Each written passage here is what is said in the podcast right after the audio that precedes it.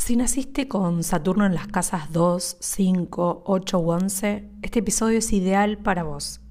Los próximos cuatro serán específicos sobre Saturno en cada una de estas casas, pero te invito a que escuches lo que viene a continuación, porque te va a servir como pantallazo general, sobre todo si estás pasando tu retorno de Saturno en este momento.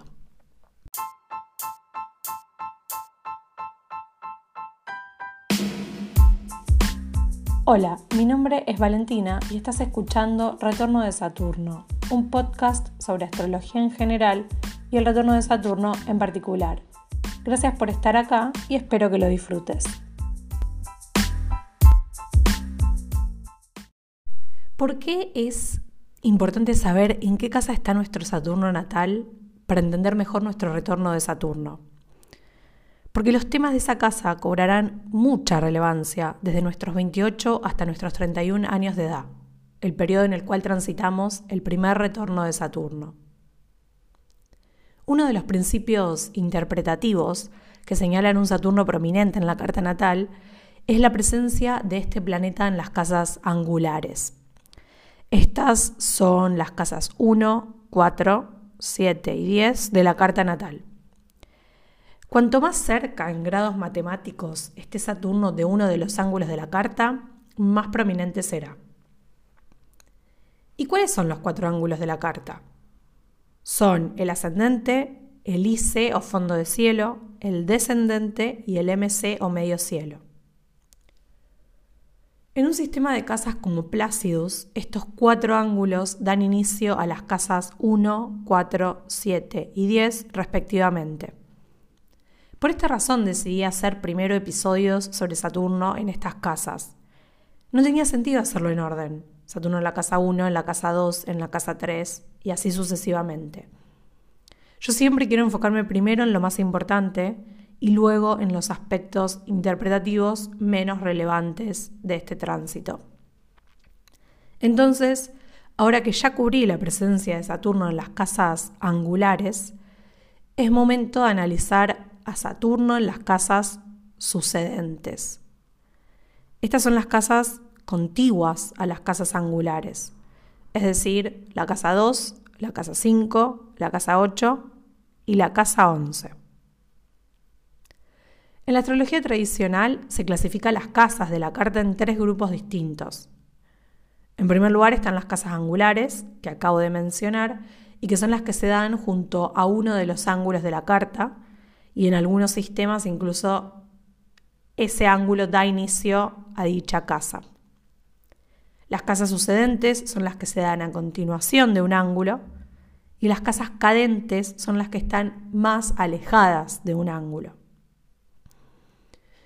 En el sistema de casas Placidus, que es un sistema cuadrante y está dividido en cuatro partes y tiene, si es que no hay casas interceptadas, tres casas en cada cuadrante.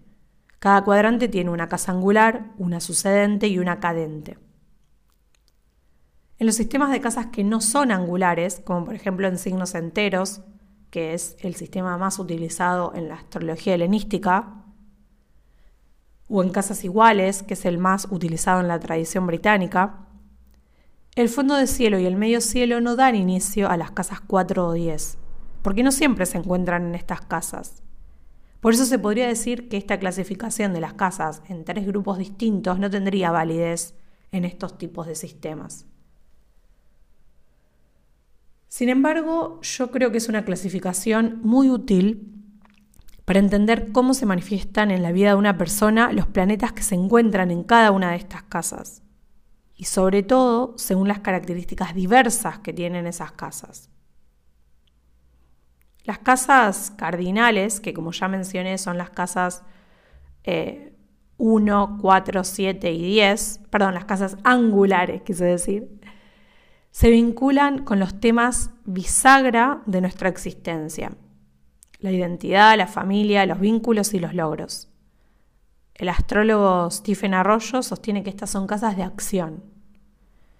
Las casas sucedentes, que son las casas 2, 5, 8 y 11, se vinculan con el desarrollo y la consolidación de nuestros objetivos.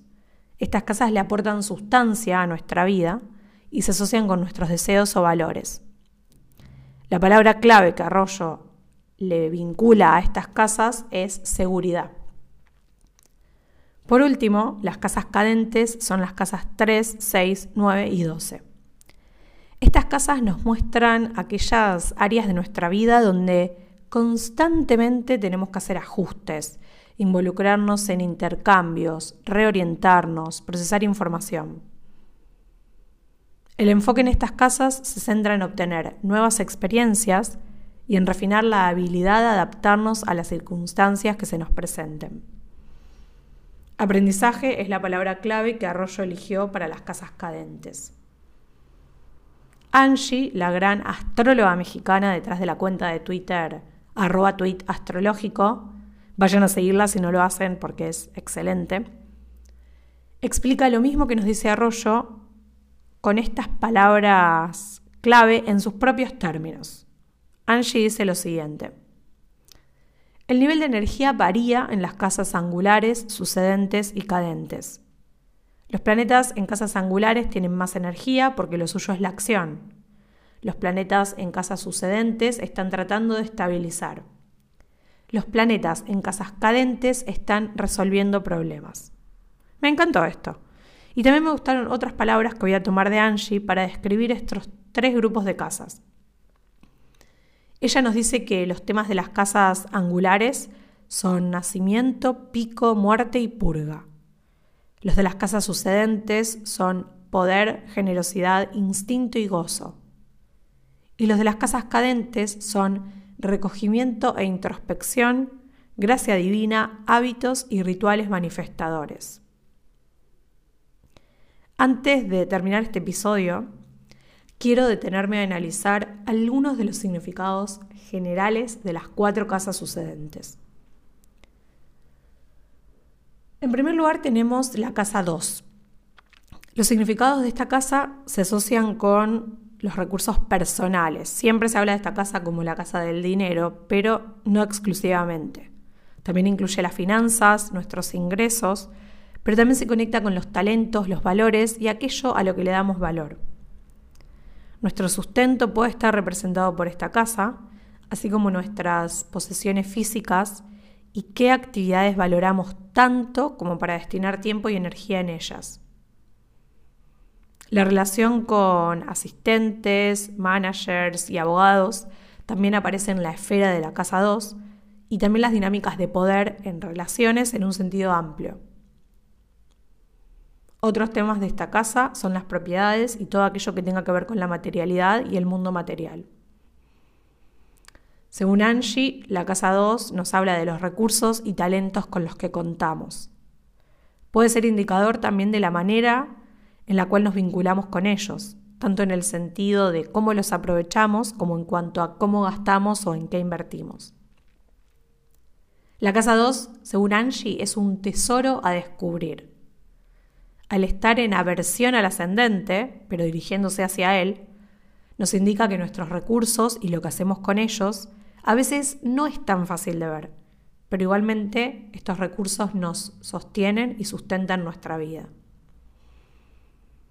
Desde el punto de vista del movimiento zodiacal, la casa 2, sigue Angie, es una continuación de la vida que surge en la casa 1, lo que tengo y lo que hago con lo que tengo. En la casa 2 se representa todo lo que consideramos un medio de intercambio. Esta casa habla sobre la relación que tenemos con los recursos materiales que necesitamos para sostenernos y crecer. También como sugiere Angie, y, y, por el hecho de que esta casa no hace ningún aspecto mayor al ascendente, implica que de lo invisible, es decir, de nuestras habilidades, conocimientos, pensamientos, emociones y talentos, surge lo visible, que es el mundo material. En sentido amplio, no nos limitamos a dinero acá. Y como no nos limitamos a dinero, la casa 2 simboliza nuestro arsenal de recursos. Es aquello de lo que podemos extraer valor al aportar nuestro don al mundo. Y los recursos incluyen energía emocional, tiempo, disponibilidad, dinero, lo que podemos invertir, lo que podemos gastar, lo que poseemos. Además, esta casa nos muestra aquellas cuestiones que nos interesan tanto, que son en las que gastamos e invertimos. Por otro lado, la casa 2 a veces no se trata específicamente de los recursos que ya poseemos, sino que representa el lente con el cual miramos esos recursos. Si el lente está empañado, es probable que nos cueste conectar con nuestro valor personal o que identifiquemos carencia en lugares donde la verdad es que no hay carencia. Seguimos entonces ahora con la casa 5. Los significados de esta casa se asocian con la creatividad, el arte y las actividades que disfrutamos porque nos brindan placer. Tradicionalmente es la casa del deseo, del sexo, de la sexualidad, de los embarazos, de la procreación, de los niños y las niñas. También es la casa del romance, del amor, de las relaciones que se disfrutan, de los juegos, de los deportes y de los proyectos artísticos. Es una casa de buena suerte y sus significados incluyen la beneficencia, la generosidad, el trabajo diplomático, los elogios y la veneración de aquello que consideramos como bueno y deseable. La astrología helenística considera que la casa 5 es la casa donde Venus se regocija. Por lo tanto, casi todos sus significados provienen de este planeta. Angie nos explica que Venus es una influencia interna intuitiva, nocturna, que nos mueve desde el instinto. Es el impulso que nos atrae. Venus quiere unir, armonizar, gozar. Venus es belleza, magnetismo, seducción, placer, abundancia. A veces lo que atrae a nuestros sentidos no es necesariamente lo que más nos conviene, e incluso nos aleja del buen juicio o el sentido común. Venus es el deseo que nos vincula con el mundo material y nos conecta al mismo tiempo con lo divino. Es por esta razón, nos dice Angie, que la casa 5 se asocia con el gozo, el placer, la espontaneidad, el romance, el sexo, los riesgos que corremos, lo que nos hace sentir libres, la creatividad y los niños. La naturaleza de Venus es conducente a la vida y por eso está implicada en los ciclos de la fertilidad. En la casa 5 se incluyen todos los placeres sensoriales, sabores, aromas, colores, formas, armonías, melodías que nos transfiguran y nos dan una probada de la belleza trascendente del mundo en su forma material. Por esta razón también Venus es el planeta de las artes y la casa 5 se asocia con los proyectos creativos. Angie también explica que la casa 5 está en trino a la casa 1 y a la casa 9. Entonces es una casa que une lo material, casa 1, con lo divino, casa 9. También es la casa del estilo, la confianza personal, la autoexpresión, la expresión creativa y la buena fortuna. Los planetas que están en la casa 1 tienen una influencia muy grande sobre esta casa y una influencia generalmente positiva porque, como acabo de mencionar, están en trino a los planetas de la casa 5. Y aunque esta sea una casa que se asocie con lo divertido, lo divertido no es necesariamente frívolo o superficial, porque esta casa también está en trino con la casa 9, que es la casa de las creencias y, de la espiritualidad. Entonces, la casa 5 alimenta nuestras creencias y nuestra espiritualidad. Gracias a la casa 5 podemos descubrir el vínculo entre la belleza, la felicidad, la libertad, la creatividad y lo sagrado. Esta casa nos ayuda a vivir una vida significativa si nutrimos los principios venusinos en nosotros y en nuestra vida en general. Es muy importante entender qué tipo de energía, de situaciones y de actividades elevan el espíritu de nuestra Venus natal y de nuestra casa 5 porque esto nos va a permitir disfrutar de la vida y darle sentido y darle propósito. Como ya sabemos, esta es una casa sucedente que está después de la casa 4 y esto significa que apoya los temas de la casa 4. Idealmente le agrega un toque de placer a los temas de la casa 4, pero también señala aquellas cuestiones que se pueden derivar de la casa 4 como por ejemplo los niños o los proyectos creativos. Si la casa 4 es la familia o, los raíz, o las raíces, a veces no solo tenemos nuestra familia de origen, nuestro linaje, sino que también cuando creamos nuestra propia familia y tenemos hijos, llegamos a la casa 5. O mejor dicho, se ve la conexión entre la casa 4 y la casa 5. Lo mismo con los proyectos creativos, tenemos que partir de nuestro mundo emocional, de estar enraizados y agarrados en algo, de tener una casa, de sentirnos en una casa para poder crear algo nuevo. Ahí también se conectan las casas 4 y 5. En la casa 5, también nos dice Angie, vemos oportunidades y condiciones favorables. Tener una buena relación con esta casa nos ayuda a tener uno de los combustibles fundamentales para funcionar óptimamente en la vida, es decir, la alegría de vivir. Y ahora vamos a la siguiente casa, que es la casa 8.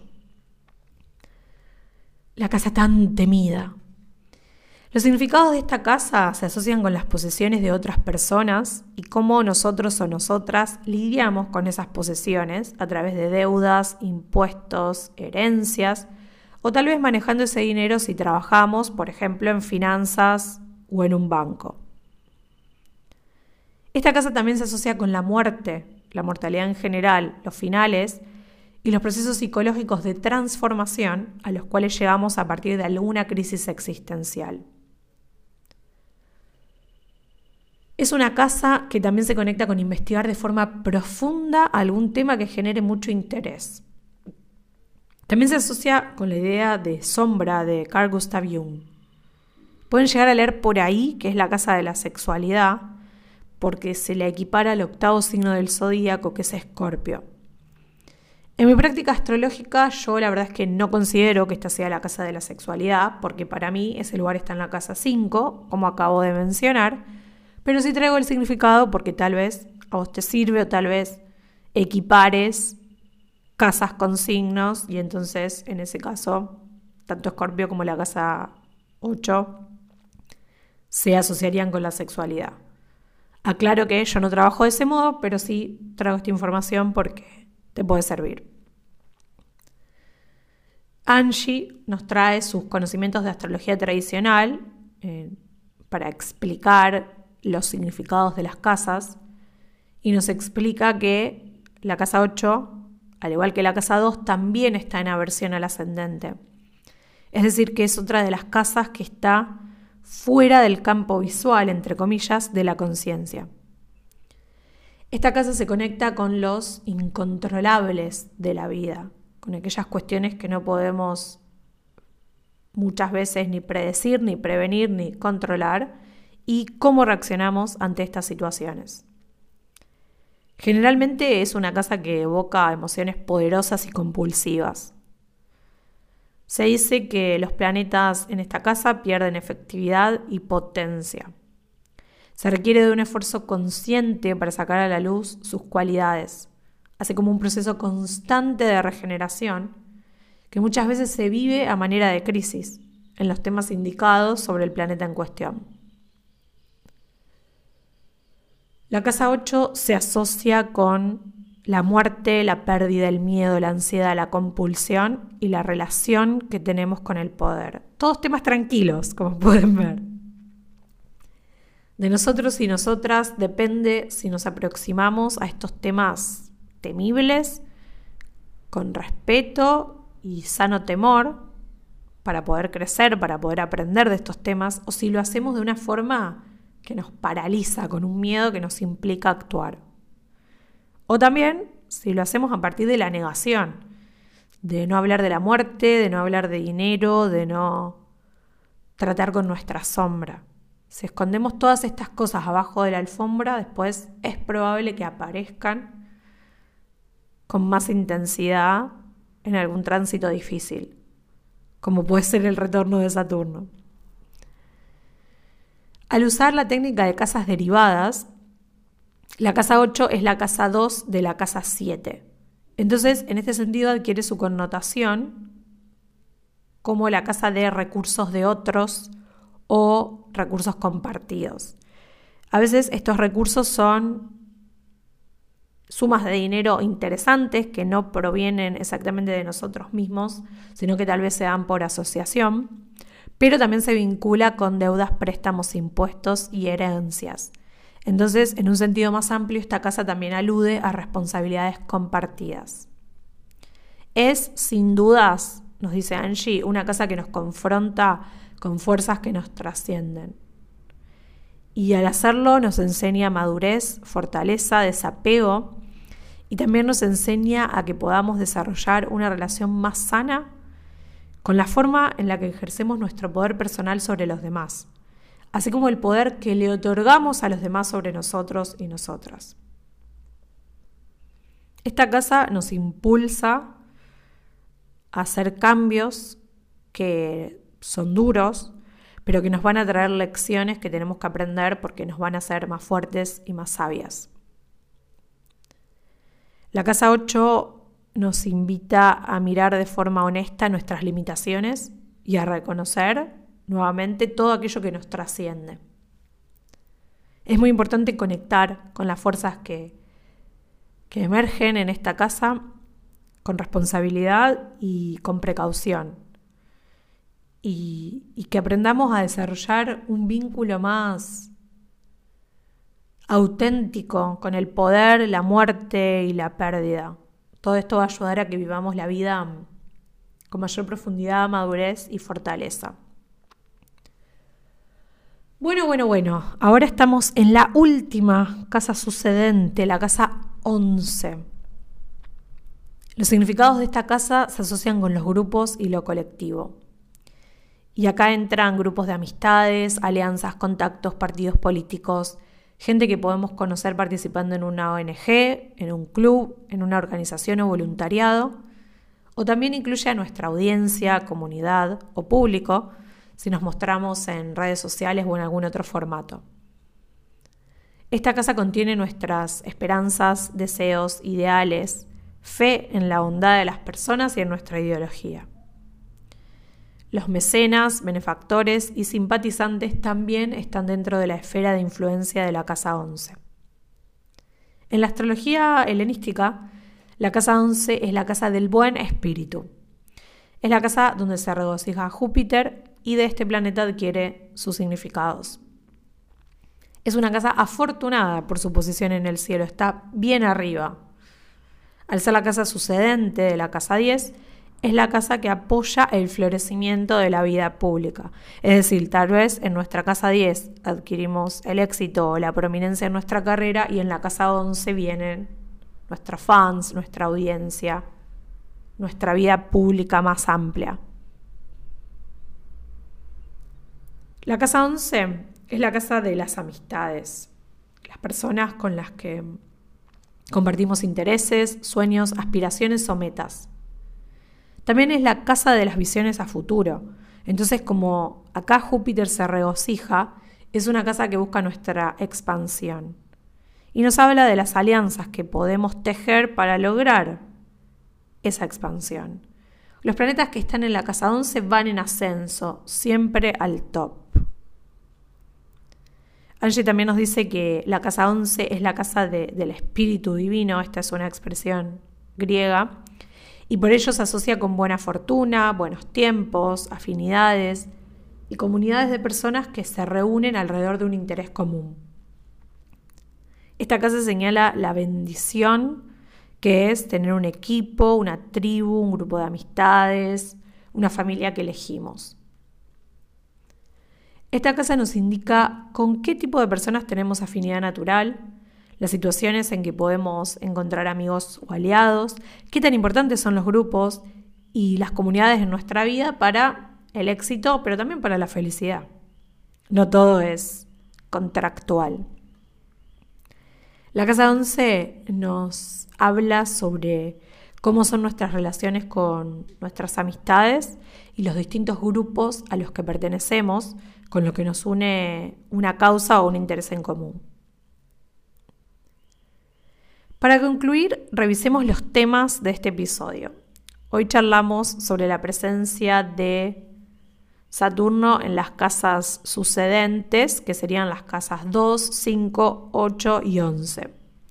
En los próximos episodios me voy a sumergir con más profundidad en cada una de estas casas, así que no te sientas mal si tienes a Saturno en la casa 2, 5, 8 u 11, porque se viene más data al respecto. Hoy también hicimos un repaso sobre la clasificación de las casas en angulares, sucedentes y cadentes. Ahora me gustaría que vayas a Twitter y a Instagram y empieces a seguir las cuentas nuevas de este podcast. En ambas redes sociales la nueva cuenta es arroba retorno podcast. Ahí ya vas a poder empezar a ver pronto contenido en este espacio en estos dos espacios sobre el retorno de Saturno en general em, y sobre todas las cuestiones que, que menciono acá en este podcast. No dudes en mandarme un mensaje privado por alguna de estas dos redes para contarme qué te pareció este episodio.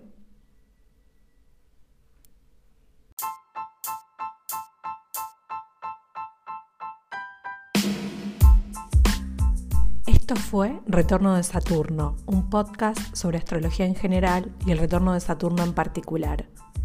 Gracias por haber escuchado y hasta el próximo episodio.